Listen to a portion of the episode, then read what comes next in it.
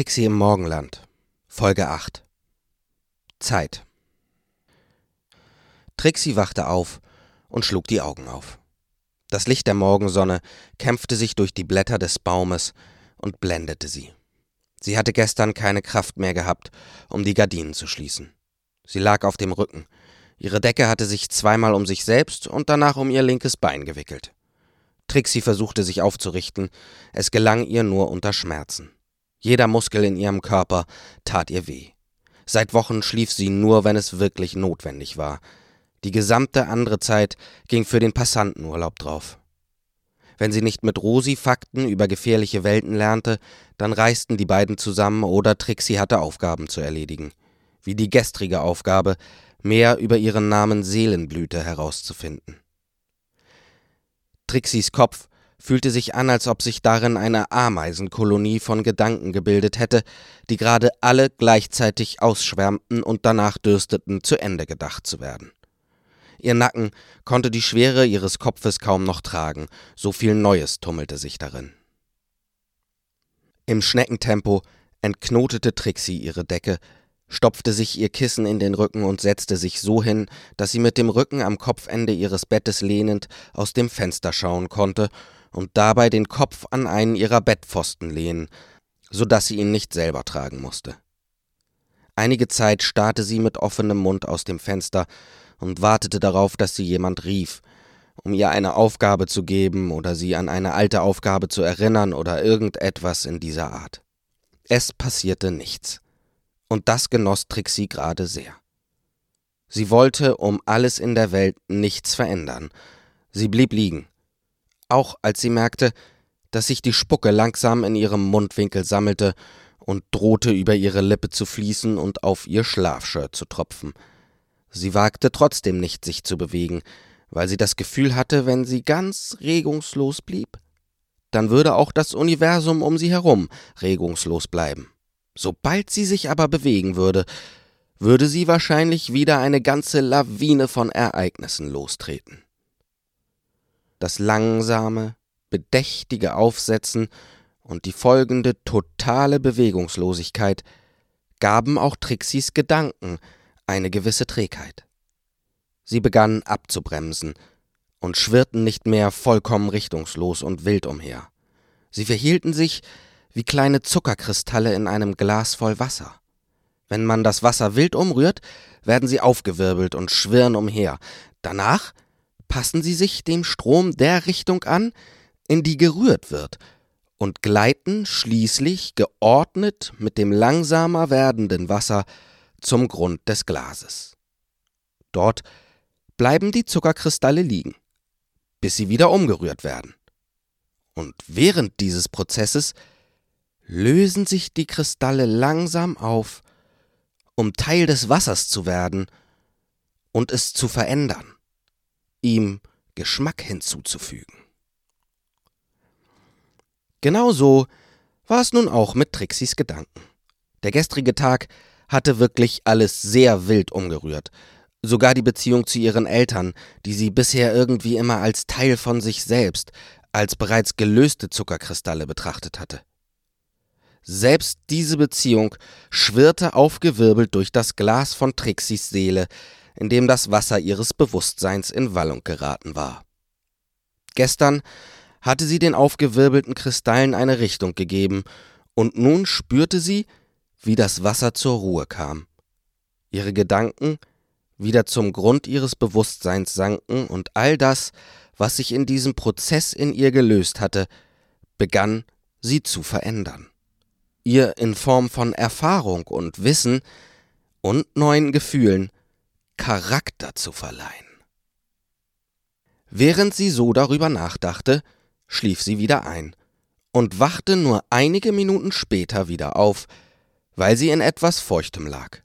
Ihr Kopf war zur Seite gefallen und die gesammelte Spucke war über ihre Lippe geflossen und tropfte nun auf ihr Kissen. Sie blinzelte wischte sich die Mundwinkel trocken, stellte die Füße auf den Boden und reckte und streckte sich, dass die Knochen knackten. Danach fühlte sie sich schon viel besser. Sie blieb weiterhin im Schneckentempo, um nicht wieder zu viel Wirbel in ihrem Wasserglas zu machen.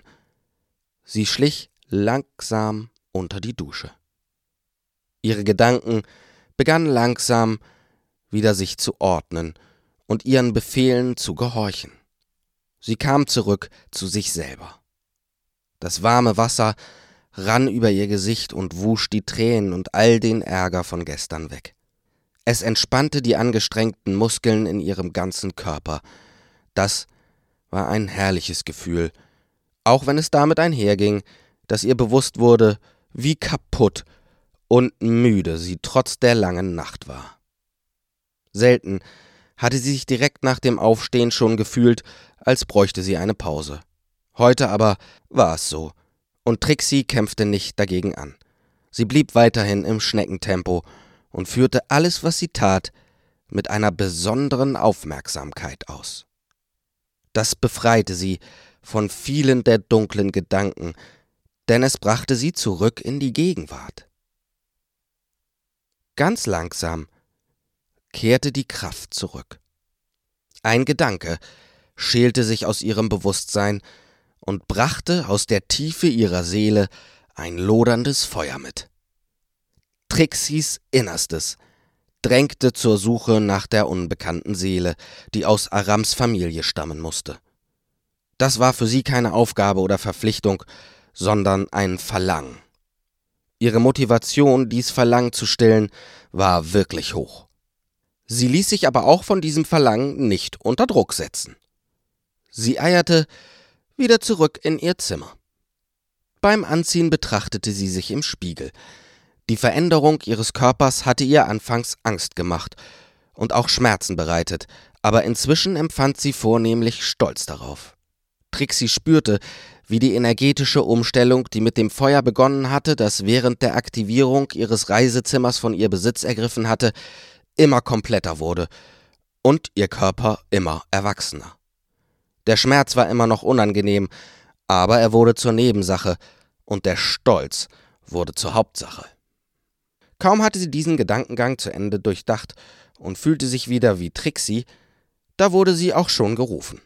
Von der Straße hörte sie Aram ihren Namen brüllen. Sie lächelte wissend. Das zweite Rufen war schon näher und kam aus dem Vorgarten, und das dritte wurde von Arams Schritten auf der Treppe begleitet und von Trixie mit einem fröhlichen Hier beantwortet, nachdem sie sich schnell eine Hose und ein T-Shirt übergezogen hatte. Aram bog um die Ecke und stand mit hochrotem Kopf und völlig außer Atem vor Trixie und stammelte Meine Goyoki, ich bin gerufen, gerade eben. Das Erwachsene des gestrigen Tages war fast ganz verschwunden und vor Trixie stand ein aufgeregter Aram, der sich einfach nur riesig freute. In diesem Moment ganz ohne Sorgen und ohne Trauer. Juchzend und jubilierend tanzte er durch Trixis Zimmer, und die ließ sich von seiner Freude gerne anstecken und tanzte gleich eine Runde mit. Wann geht's denn los? wollte sie wissen. Schon in zwei Tagen, jubelte Aram, und Trixie musste sich wirklich zusammenreißen um sich ihre Enttäuschung nicht anmerken zu lassen. Sie hatte vorgehabt, sich irgendwie in die Morgenhöhle zu schleichen und an der Zeremonie teilzunehmen, um Diotima zur Rede zu stellen oder wenigstens herauszufinden, wie der Original in ihrem Passanten reagieren würde, wenn er mit Diotima oder zumindest der Morgenhöhle konfrontiert wurde. Aram verschwendete gerade keine Gedanken an Trixis Verschwörungstheorien. Aram war einfach nur glücklich, dass er jetzt doch zu einem ganz normalen Morgenländler werden würde. Trixie nahm sich fest vor, dass sie sich und ihr Verlangen zurückstellen würde und sich ganz darauf konzentrieren würde, dass ihr bester Freund eine tolle Goyoki bekam. Dazu würde sie in den nächsten zwei Tagen mehr Gelegenheit haben, als sie jetzt dachte. Komm mit, rief Aram und zog sie die Treppe runter. Grinsend erwarteten Trixis Eltern die beiden in der Küche, und Aram erzählte ihnen mit dem gleichen Feuereifer von seinem Ruf zur Goyoki wie Trixie zuvor. Und Trixie hat's gewusst, gestern hat sie's schon gesagt, und heute passiert's. Ja! Er streckte seine rechte Faust in die Luft und rief dabei noch einmal Ja! Trixis Eltern schauten Trixie an. Du hast das gewusst? wunderten sie sich. Ohne sich anmerken zu lassen, dass sie ihre Worte genau wählte, um nichts Falsches von gestern zu verraten, sagte Trixie fachmännisch und ohne ihre Eltern anzuschauen, ja, sein Seelenblühen war ja nun nicht mehr zu übersehen. Trixies Eltern tauschten erstaunte Blicke aus und wendeten sich dann wieder Aram zu. Schon übermorgen also. Dann habt ihr ja jetzt noch eine Menge zu tun, merkte Mama an, und Aram griff den Gedanken gleich auf, indem er Trixie fragte: Hilfst du uns? Bitte. Du weißt doch jetzt gerade alles ganz genau. Trixie war von der Idee begeistert, denn nun konnte sie vielleicht durch Arams Goyoki doch noch etwas herausfinden. Klar helfe ich euch, freute sie sich und musste dann ihre Zusage gleich wieder einschränken, wenn Rosi mir das erlaubt. Wir fragen sofort. Aram rannte los und sprang auf sein Longboard. Trixie verabschiedete sich von ihren Eltern und stolperte aus dem Haus. Mal wieder ohne Frühstück. Sie holte Aram an der Kreuzung zur Schule ein, der gerade den Kindern, die sich auf dem Weg zur Schule befanden, erzählte, dass er heute nicht kommen würde, weil er übermorgen Goyoki hatte. Trixie hielt ihr Board an und wartete einige Meter entfernt. Sie schaute zu, wie Aram die ehrlichen Glückwünsche und Gratulationen seiner Mitschüler und Freunde entgegennahm. Wieder hatte sie das Gefühl, ihm beim Wachsen zuschauen zu können. Als sie bei Rosi ankam, mussten sie mehrere Male klingeln und etwas warten, bis ihnen eine verschlafen aussehende Rosi die Tür öffnete. Ohne auf einen hereinzuwarten, stürmte Aram durch den Flur ins Wohnzimmer, sprudelte seine tolle Nachricht heraus und bekniete Rosi, dass sie Trixie für die Vorbereitung seiner Goyoki freigeben solle. Während Aram darüber schwadronierte, wie toll es schon war und noch werden würde und wie dringend er Trixie in den nächsten zwei Tagen brauchen würde, lächelten sich die beiden Frauen verständnisvoll an. Trixie spürte ganz deutlich, dass sie in dieser Situation auf der Seite der Erwachsenen stand.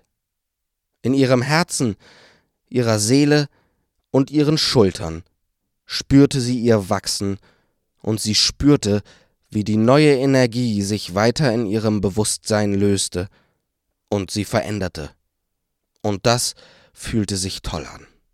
Und in diesem Moment auch kein bisschen schmerzhaft. Genau wie Trixis Eltern war Rosi von der Idee, dass Trixie die nächsten Tage mit Travis verbringen würde, nicht sonderlich begeistert.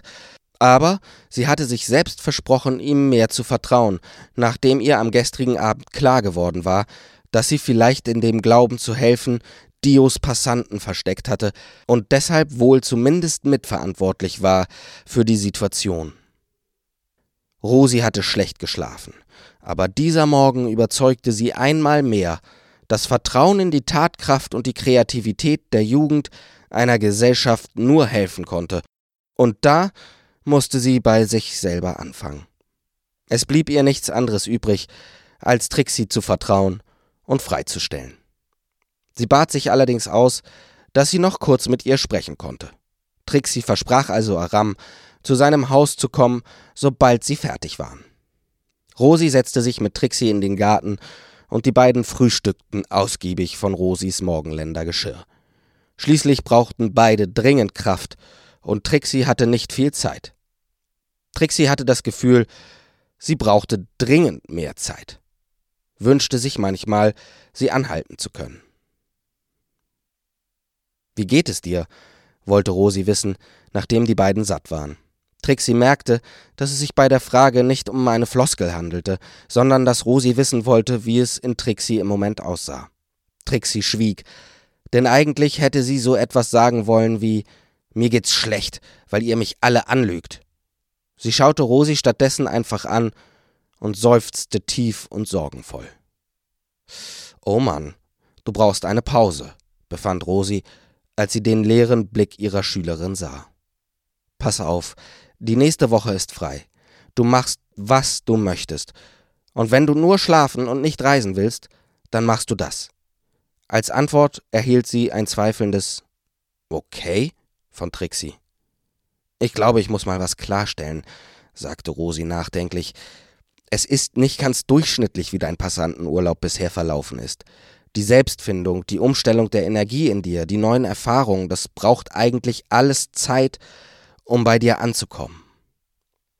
Normalerweise habe ich jeden Tag gute zwei bis drei Stunden mit meinen Schülern zu tun. Wir haben die letzten Wochen die Tage und sogar einige Nächte zusammen verbracht. Die Aufgabe, die du gestern mit Aram erledigt hast, braucht sonst eine gute Woche. Und das Besprechen von dem, was gefunden wurde, auch nochmal. Rosi schwieg eine Weile und legte sich die weiteren Worte offensichtlich zurecht. Es war zu sehen, dass das für sie ganz schön anstrengend war. Du bist mit allem so schnell, dass wir Erwachsenen schon Mühe haben, dir in deiner Entwicklung zu folgen. Trixie schwieg weiter. Trotz des warmen, einfühlsamen Tons, den Rosi beim Sprechen hatte, fühlten sich ihre Worte wie ein Vorwurf an. Ihr armen Erwachsenen, murmelte sie, während sie auf ihre Zehenspitzen starrte. In Rosis Gesicht zeigte sich Erleichterung. Genau, Trixie. Genau so ist es nämlich nicht. Genau das wollte ich dir sagen und klar machen. Was du in den letzten Tagen geleistet hast, ist absolut außergewöhnlich. Keiner von uns hatte nach seiner Goyoki so eine anstrengende Zeit. Aber warum denn bloß? fragte Trixie und schaute Rosi dabei direkt in die Augen. Rosi stand auf, kniete sich vor Trixie hin und umarmte sie. Während der Umarmung flüsterte sie Ich weiß es nicht, mein Schatz. Es gibt sehr viel, das ich nicht weiß. Dann löste sie die Umarmung, sah Trixie tief in die Augen und sagte Ich werde immer für dich da sein, solange ich Teil dieser Welt bin, solange mein Körper noch durchhält, Solange ich denken und fühlen kann, so lange werde ich für dich da sein. Du kannst mit allem zu mir kommen.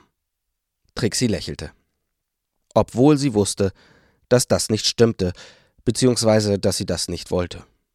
Es gab inzwischen Dinge, die wollte sie weder mit Rosi noch ihren Eltern besprechen, und die Suche nach der Seele, die sie zu rufen schien, gehörte dazu. Keine Ahnung, wie ich das alles schaffen soll, sagte Trixie und wischte sich eine kleine Träne aus dem Augenwinkel, während Rosi sich wieder auf ihren Platz setzte. Rosi lachte. Ich hoffe, das hört sich nicht blöd an, aber erstens ist es jetzt schon nicht mehr so viel und zweitens hat man dieses Gefühl als Erwachsener viel öfter, als man als Kind denken würde. Ich würde mir gern ein bisschen Zeit beim Morgenland bestellen, witzelte Trixie. Dieser Scherz hatte allerdings einen ernsten Hintergrund wie es bei Scherzen so oft der Fall ist. Denn Trixie hatte in letzter Zeit tatsächlich das Gefühl, dass die Zeit schneller verging. Früher hatte sich an einem einzigen Tag für sie die Welt verändert. Wenn sie früher etwas Neues entdeckt hatte oder einen aufregenden Tag mit ihren Freunden oder mit ihren Eltern verlebt hatte, dann hatte sich ein einziger Tag für sie zuweilen wie eine ganze Woche angefühlt. Das würde ich auch gerne machen, erwiderte Rosi mit einem abwesenden Blick. Noch ganz in Gedanken fragte Trixie was. Zeit bestellen, träumte Rosi weiter. Das würde ich auch gerne. Das Morgenland kann das doch, oder? fragte Trixie, und Rosi antwortete mit einem ihrer unumstößlichen Neins. Das kann nichts und niemand. Das würdest du auch nicht wirklich wollen. Zeit, meine liebe Trixie, ist, was alle Lebewesen, alle Seelen und alles andere Sein in diesem Universum miteinander verbindet und dem, was du tust, damit auch einen gewissen Sinn gibt. Denn niemand kann in der Sekunde, in der Situation das Gute tun, was du tust. Denn in diesem Moment bist vielleicht nur du da. Niemand kann zurückreisen. Wir alle haben Aufgaben, die wir nicht kennen, die aber nur wir lösen können und sei der Grund dafür nur deine Anwesenheit zu einem bestimmten Zeitpunkt an einem bestimmten Ort. Eventuell bist nur du dann da, und eventuell kannst nur du dem Schwachen helfen, der dort bedroht wird, die Katze retten oder auch nur im richtigen Moment einmal Danke sagen.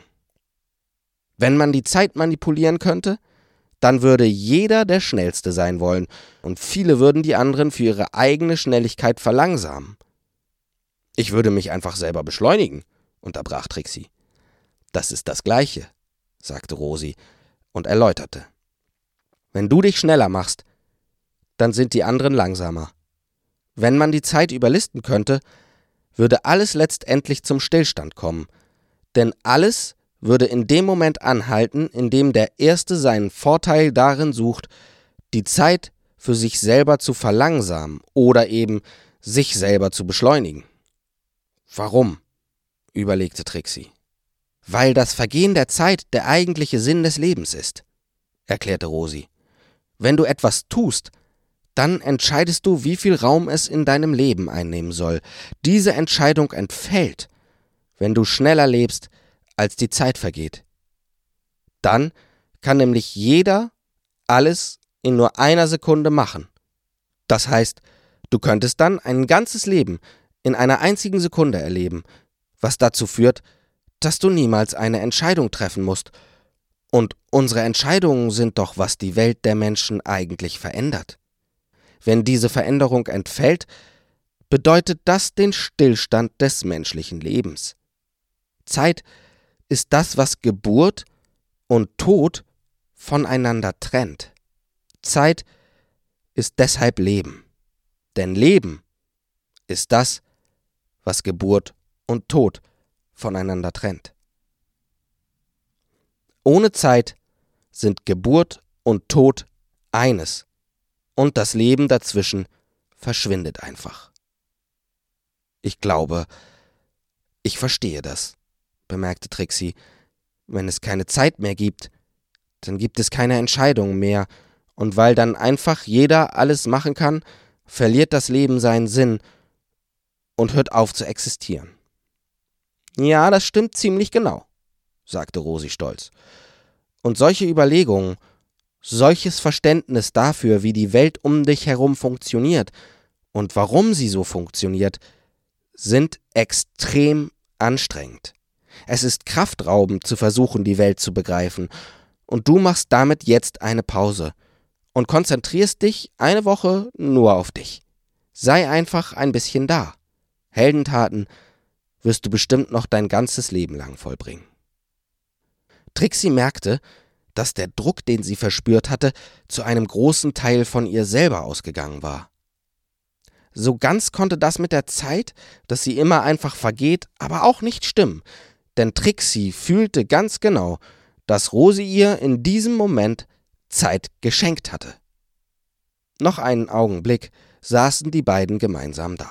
Trixie ließ die Zuckerkristalle, die das Gespräch ihrem Glas Wasser hinzugefügt hatte, langsam an den Grund ihres Bewusstseins sinken, um sich dort zu lösen. Früh genug würden sie wieder aufgewirbelt werden. Die Vorbereitung zu Arams Go-Yuki raubten Trixie einen guten Teil von der Zeit, die Rosi ihr gerade geschenkt hatte, wieder. Dennoch blieb Trixie jeden Nachmittag und jeden Abend etwas Zeit dafür, sich ein wenig mit sich selbst zu beschäftigen einfach mal wieder ein bisschen Fernsehen zu schauen und ausführlich schwimmen zu gehen. Das machte sie zum ersten Mal in ihrem Leben alleine. Und sie genoss es ganz alleine, weit rauszuschwimmen, sich mal wieder in das Walross zu verwandeln, zu tauchen und die Stille des Abendsees zu genießen, der so groß war, dass man ihn an einem Tag nicht durchschwimmen konnte. Nicht mal als Walross. Es gab ihr aber auch Zeit, sich mal wieder mit ihrem eigenen Passanten zu beschäftigen und mit dem Internet, das sie gerade so richtig kennen und schätzen gelernt hatte. Dabei war sie auf Alexia Felicia getroffen, beziehungsweise hatte gelernt, sie zu benutzen. Alexia Felicia war eine im Internet existierende künstliche Intelligenz.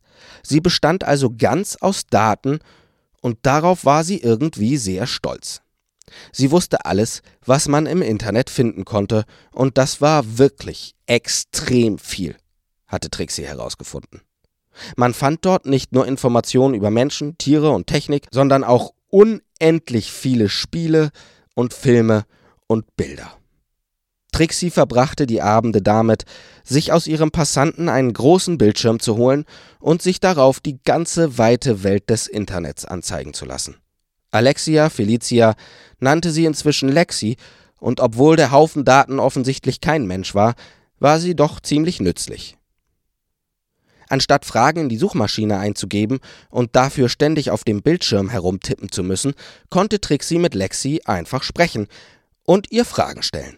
Und Lexi suchte dann alle relevanten Informationen heraus, die es zu der Frage im Internet gab. Und das war immer mehr, als man in einem Leben lesen konnte. Oder hören konnte. Oder sehen konnte. Mit Hilfe von Lexi lernte Trixie das Internet und seine unterhaltsame Seite deutlich besser kennen. Sie schaute Filme, spielte Videospiele und entdeckte Kleidungs- und Musiktrends der Normwelt, die sich als viel bunter und offener herausstellte, als sie es erwartet hatte. Auch wenn es nur zwei Tage waren, hatte Trixie das Gefühl, richtig Kraft tanken zu können. Die Idee, heimlich an Arams Goyoki teilzunehmen, verwarf sie recht schnell. Sie wollte Aram nicht seinen großen Tag versauen. Die Ansprache von Rosi hatte ihr bewusst gemacht, dass es sich bei ihrer Aufgabe um eine Lebensaufgabe handelte und sie nicht innerhalb ihres Passantenurlaubs lösbar war. Inzwischen hatte Trixie auch mit ihren Eltern über die Aufgabe gesprochen, und die hatten ihr erklärt, dass es wahrscheinlich überhaupt keine einzelne deutliche Lösung zu diesem Rätsel geben würde. Sie glaubten vielmehr, dass die Passantenaufgabe immer mal wieder im Leben als Wegweiser dienen konnte und dass es vor allem darum ging, was Trixie lernte, während sie sich mit dem Rätsel auseinandersetzte, und nicht darum, eine bestimmte Bedeutung zu entschlüsseln. Es handele sich schließlich nicht um eine Schnitzeljagd, sondern um Trixies Leben, hatten ihre Eltern ihr klargemacht. Trixie hatte mit ihnen auch über die Zeit gesprochen, und Trixies Mama hatte gesagt, dass jede Zeit im Leben der Menschen irgendwie immer existiert, weil es immer jemanden gab, der gerade geboren wurde und immer jemanden, der gerade seine Goyuki hatte und auch immer jemanden, der gerade im Sterben lag. Wenn ich dich anschaue, dann sehe ich, wie du laufen gelernt hast und schreiben und ich sehe dich nach deiner Gojo und ich sehe dich jetzt hier vor mir stehen. Ich sehe aber auch, wie du dich verliebst. Ich sehe eine Zukunft, die noch nicht existiert. Ich sehe, wie du heiratest und eigene Kinder bekommst weil ich dich so sehe.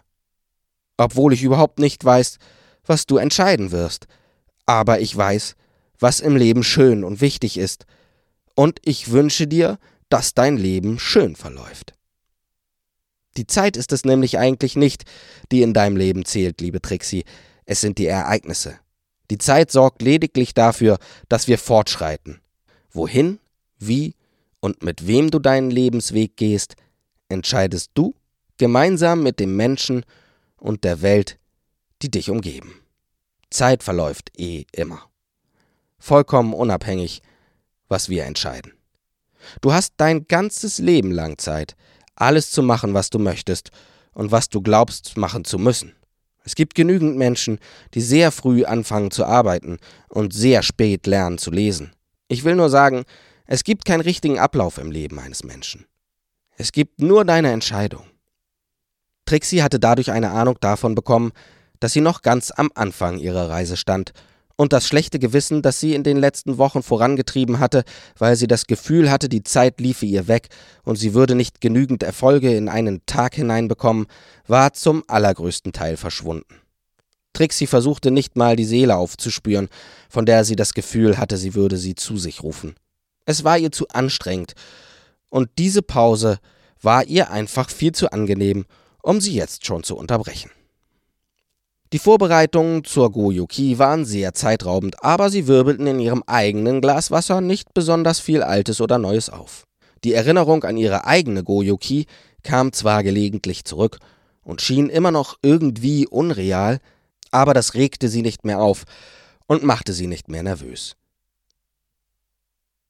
Die Tage waren die deutlich ruhigsten seit dem Beginn ihres Passantenurlaubs. Aram hingegen war aufgeregt wie ein Welpe auf seinem ersten Spaziergang. Alles war neu und toll. Dann kam Arams großer Tag, und als Trixie sich mit ihren Eltern auf den Weg machte und wieder zu Fuß ging, genau wie zu ihrer eigenen Goyoki, da war der Weg wieder viel kürzer. Was dann allerdings unfassbar lang war, war die Zeit, bis Aram wieder aus der Morgenhöhle herauskam. Trixie saß mit Rosi und ihren Eltern und Travis an einem Tisch. Es wurde nur sehr wenig geredet, und Trixie spürte eine Last, die Unterhaltung zu führen, schwer auf ihren Schultern. Die Erwachsenen wollten offensichtlich vor allem nichts Falsches sagen. Irgendwann konnte Trixie nicht mehr und beschwerte sich. Warum dauert das so lange? Was macht er da drin? Die Erwachsenen lachten gemeinsam. Sie kriegten sich kaum wieder ein. Trixie war erstaunt. Travis hatte sie noch nie so lachen sehen. Was bitte ist daran so witzig? ereiferte sie sich, aber sie ahnte schon, was kommen würde, und so war es auch. Das sagt ja die Richtige, schmunzelte ihre Mama und Travis ergänzte. So sieht's auf der Erwachsenenseite aus. Trixie lächelte stolz, und das war, war plötzlich ein wenig einfacher. Die gespannte Stimmung war auch etwas gelöster. Und wenigstens Rosi und Trixis Papa begannen eine Unterhaltung. Trixie wusste nun auch, was das Problem mit dem Essen war. Es stand die ganze Zeit da, und es wäre ein herrlicher Zeitvertreib gewesen, wenigstens eine Kleinigkeit naschen zu dürfen. Beim Warten dehnte sich die Zeit auf eine unangenehme Weise, vor allem wenn man auf etwas wartete, das eigentlich schon direkt neben einem stand, wie das Essen. Wenn das Einzige, worauf man wartete, das Vergehen der Zeit war, dann dehnte sich die Zeit auf eine dermaßen unangenehme Weise, dass Sekunden zu Minuten wurden und eine Stunde sich anfühlte wie eine Ewigkeit. Nach zwei Stunden war Aram immer noch nicht draußen. Dann, endlich, nach fast zweieinhalb Stunden, kam Aram aus der Morgenhöhle. Er trug ein kleines Säckchen bei sich, in dem sich sicherlich sein Passant verbarg. Er sah nicht glücklich aus. Er sah verwirrt aus und verletzlich. Er ging ohne Umwege zu seinem Papa, umarmte ihn, kletterte auf seinen Schoß und ließ sich von ihm trösten und drücken und kuscheln. Niemand sagte etwas, und alle starrten nur Aram an. Der merkte das nach einigen Minuten und eröffnete schnellstens das Buffet woraufhin die meisten nicht ans Buffet strömten, sondern zu Aram, um ihm zu gratulieren. Als Trixie die Überforderung in seinen Augen sah, konnte sie das ganz genau nachfühlen. Sie ging zu ihm und begleitete ihn einfach überall hin, ohne ihm die Fragen zu stellen, die ihr nach zwei Tagen Ruhe im Wasserglas durch den Kopf geisterten. Als er sie einmal kurz ansah, hatte sie das Gefühl, in seine Seele zu blicken. Wir finden, was dich ruft, versicherte er ihr plötzlich. Etwas in ihm war zur Seite geräumt. Etwas hatte sich aufgelöst. Trixie merkte, dass sie immer das Gefühl gehabt hatte, Arams Seele nur durch einen Schleier, wie durch Milchglas hindurch zu sehen. Aber jetzt sah sie seine Seele durch seine weit offenen Augen ganz klar und hell und in schillernden Farben scheinen. Das freute sie, aber sie würde ihn jetzt mit dieser Erkenntnis sicherlich nicht belästigen. Außerdem sah sie den Beginn der energetischen Umstellung und er sah exakt so aus wie bei ihr selber. Kein Unterschied, weil er ein anderer Mensch war. Kein Unterschied, weil er ein Junge war. Bei sich selbst hatte Trixie den Aufstieg der roten Energie erst wahrgenommen, als sie fälschlicherweise die Aktivierung ihres Reisezimmers innerhalb des Zimmers erlebt hatte. Jetzt aber begriff sie, dass es sich nur um eine Beschleunigung gehandelt hatte. Die Energieumstellung begann ganz von alleine, ganz natürlich und ohne jegliche Hilfe von außen. Die Umstellung war der Grund, gerufen zu werden, und nicht der Ruf der Grund für die Umstellung. Insgesamt verlief Arams Goyoki aber deutlich leiser und sie war auch deutlich kürzer als die von Trixie. Arams Freunde spielten dabei die größte Rolle. Aram hatte kein Problem damit, allen seinen Passanten zu zeigen. Genau wie Trixie war er von dem ersten Eindruck aber enttäuscht.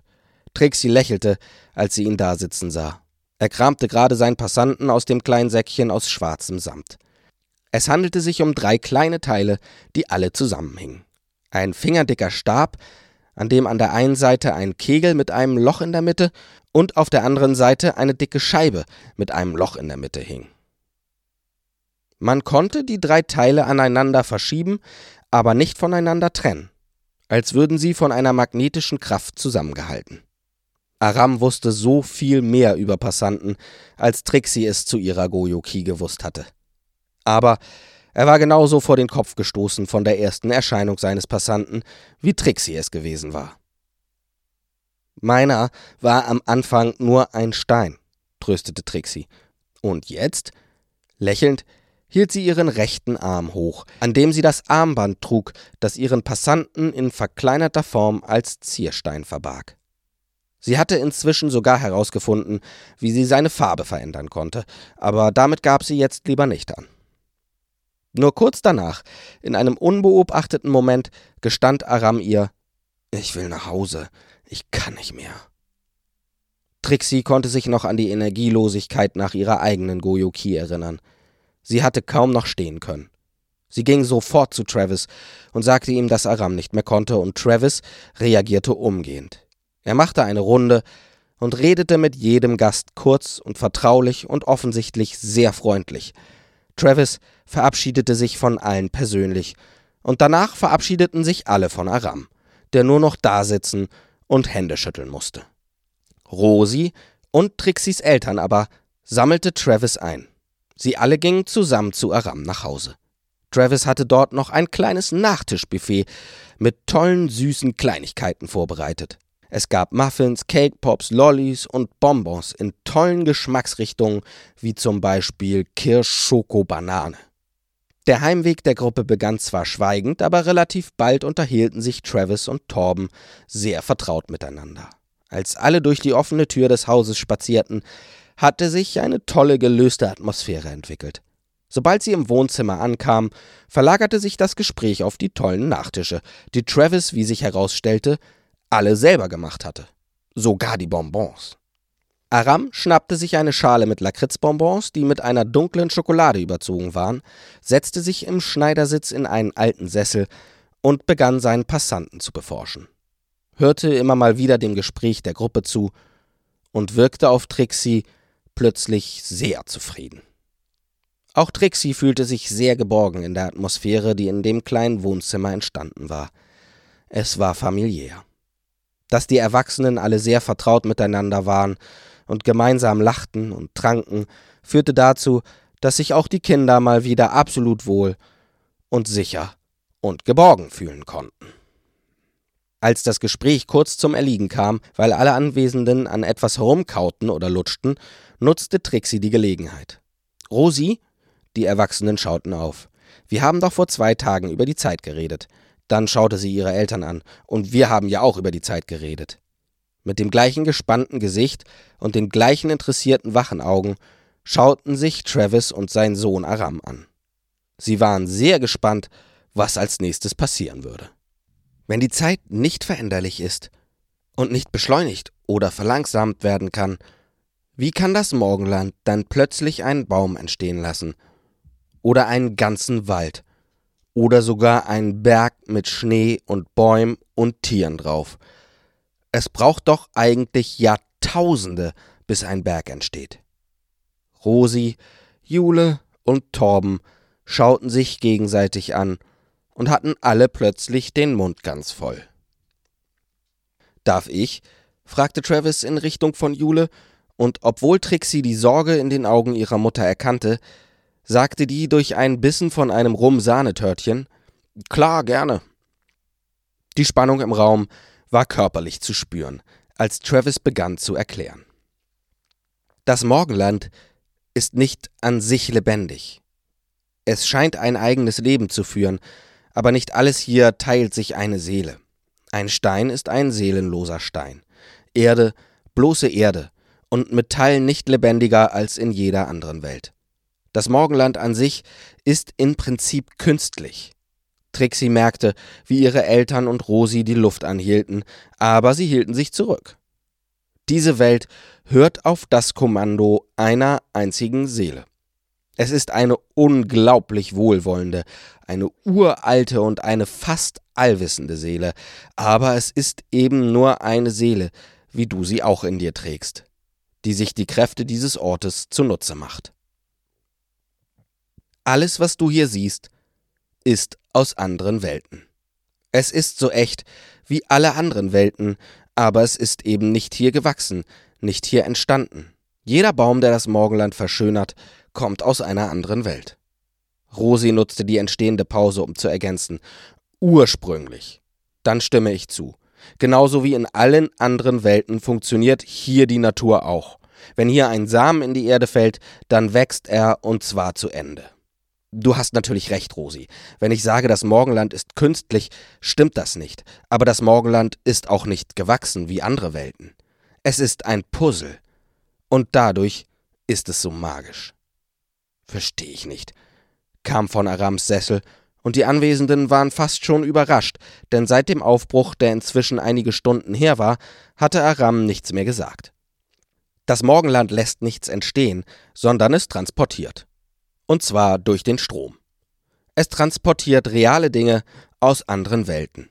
Es achtet dabei genauso auf das Wohlergehen der Geschöpfe in der anderen Welt wie auf das der Geschöpfe im Morgenland, aber dennoch nimmt es einen ganzen Wald aus einer anderen Welt und verpflanzt ihn einfach hierher.